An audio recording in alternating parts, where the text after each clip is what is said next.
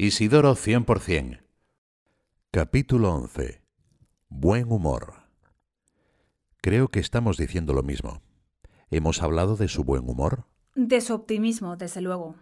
Es diferente el buen humor del optimismo, aunque a veces van juntos. Bueno, una de las cosas que recuerdo haber leído o escuchado es que le visitó en el hospital una señora con su hija pequeña, a la que le habían puesto una banda en el colegio. Al despedirse, la señora le dijo que era un santo y respondió que por eso al llegar al cielo le iban a poner una banda como la de su niña. Tal vez lo recuerdo porque es una salida graciosa. Supongo que serían parientes suyos. Tienes una memoria tan excelente como sorprendente.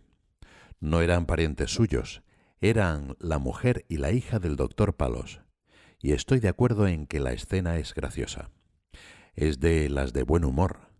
Isidoro usaba esa chispa para quitar hierro a los temas más profundos, como cuando le hablaban de lo cerca que estaba de marchar al cielo, y él contestaba que con su experiencia de instalar centros podían estar seguros de que cuando los demás llegasen al cielo se encontrarían ya toda la decoración preparada, o de que al fin podría saber el aspecto de San Nicolás, al que había visto representar con barba o sin ella. ¿El que se supone que te recibe en el cielo no es San Pedro? Sí, eso creo que no ha cambiado. La mención a San Nicolás, que está entre los santos del cielo, y a las variadas formas de representarlo, tiene que ver con que es el intercesor al que se encomiendan en la obra los asuntos económicos, y por eso hay un cuadro de él en las secretarías de los centros, que es donde se llevan las cuentas y se sufren más directamente los apuros de dinero. Isidoro había visto cuadros de él con barba, afeitado, joven, viejo, etc., y a cuento de esto bromeaba sobre el cielo para quitar tensión. Pero era un tema que también sabía tratar en serio. En la última conversación que tuvo con San José María, el día antes de morir, al hablar de la cercanía de ese momento, escribió el beato Álvaro que Isidoro preguntó, Padre, ¿de qué asuntos me tengo que preocupar en cuanto llegue al cielo? ¿Por qué quiere que pida? Y el padre le respondió que pidiera, en primer lugar, por los sacerdotes, después por la sección femenina de la obra, por la parte económica. Y cuando salió el padre, con la emoción que se puede suponer, ante la reacción extraordinariamente sobrenatural de Isidoro, él se quedó lleno de alegría. Pronto iría al cielo, y desde allí podría trabajar mucho por lo que más le preocupaba al padre. Uno de los que lo acompañaron durante sus últimos días recordaba que tenía en la mesilla un tren de juguete que le habían regalado en la fiesta de los Reyes Magos, y se lo señaló una tarde mientras le decía Yo ya tengo plaza asegurada para el viaje a la eternidad, y el billete solo es de ida. Las enfermeras, los médicos y en cierta medida los sacerdotes están acostumbrados a tratar con personas que andan a las puertas de la muerte los novatos en esa experiencia son aquí los acompañantes y el propio enfermo grave, que demuestra un temple que a todos sorprende. Además hay que tener en cuenta que la mayor parte de los testigos que relatan sus impresiones son muy jóvenes. Isidoro tenía entonces cuarenta años, el beato Álvaro veintiocho, el profesor Ponz veintidós, y sus recuerdos están repletos de pequeños detalles con los que intentan arrojar luz sobre lo poco que tiene que ver el talante de Isidoro con el ceniciento lecho de un moribundo. Uno recuerda que a una enfermera le dice que el laxante que me ha dado usted antes no me ha hecho ni cosquillas. Otro que a las cinco entró la enfermera a darle un plato de manzana y yogur, y le dijo que pusiese en conocimiento de la superioridad que quería en vez de manzana mermelada, que creía que le hacía bien, que si podía ser se la diesen. Su último peso habían sido 40 kilos. Es lo mismo que cuando contaba que iban a velar y resultaban velados. Van a consolar y salen con una sonrisa en los labios. Y las enfermeras, muchas de ellas, o tal vez todas religiosas, perciben perfectamente que la actitud de Isidoro se sale de lo normal. Una de ellas resume sus recuerdos conjuntamente. Primero, la sonrisa inalterable. Segundo, que cuando le preguntaba cómo seguía, contestaba siempre que bien. Y tercero, que no se quejaba nunca. Y uno anota el 10 de julio, cinco días antes de su muerte. Esta mañana he estado en el sanatorio visitando a Isidoro. Mientras le estaban arreglando la cama, he preguntado a una de las monjas cómo había pasado la noche. Me contestó que mal, como todas, y entonces me manifestó, estábamos alejados de la habitación, lo siguiente. Es admirable la forma como lleva la enfermedad. Su única preocupación es que pidamos por él.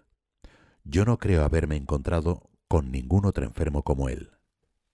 Otra enfermera relata, jamás se le oía una queja. Al contrario, siempre le parecía que no aceptaba con generosidad lo que el Señor se dignaba enviarle. Cuando le atormentaban los dolores, cogía su crucifijo entre sus esqueléticas manos y decía sonriendo, Esta es mi mejor morfina. Cuando se entraba en su cuarto, una era recibida con su franca sonrisa, incluso en momentos de dolores atroces. En ocasiones en que me tocaba a mí darle de comer, ya no podía hacerlo solo. Como me requirieran en otro lugar, jamás dio muestras de impaciencia, sino que él mismo me decía, Vaya, que necesitan de usted y yo puedo esperar. Un día en que yo estaba de guardia, hacia las dos de la tarde llamó, y al acudir yo a su cuarto lo encontré sudoroso y encogido a causa de los fuertes olores que le consumían, y me suplicó que le inyectara morfina. ¿Le duele? le pregunté. Mucho, mucho, me contestó. Cuando volví con un calmante ya en la jeringa, me dijo todo confuso. No, no me la ponga. Soy un inmortificado. No tengo autorización para pedirla ni usted para ponérmela. El médico no la había especificado. Y sólo después de haber obtenido el permiso, me permitió inyectarle el analgésico, pidiendo perdón al mismo tiempo por lo poco que sabía sufrir. En todo y por todo fue un modelo de enfermo, dejándome constantemente edificada por sus grandes virtudes y delicadas atenciones. Se sentía algo especial en aquella habitación donde hasta el último día hacían con él la meditación, lectura espiritual, rosarios y demás prácticas de piedad. Se respiraba pureza, y sus pocas palabras eran eco de esa atmósfera. José Montañés, un valenciano del Opus Dei, que no lo conoció personalmente, recogió el siguiente recuerdo. A través de una monja del sanatorio donde murió Isidoro, que era hermana de un sacerdote de la Sociedad Sacerdotal de la Santa Cruz, que vive en Pamplona, me contaron lo siguiente. Una de las monjas que atendió a Isidoro fue destinada a un hospital de la congregación en África durante unos quince años. Cuando regresó de nuevo al antedicho sanatorio, a los pocos días conoció a una numeraria auxiliar que estaba ingresada y a la que le preguntó sobre la marcha.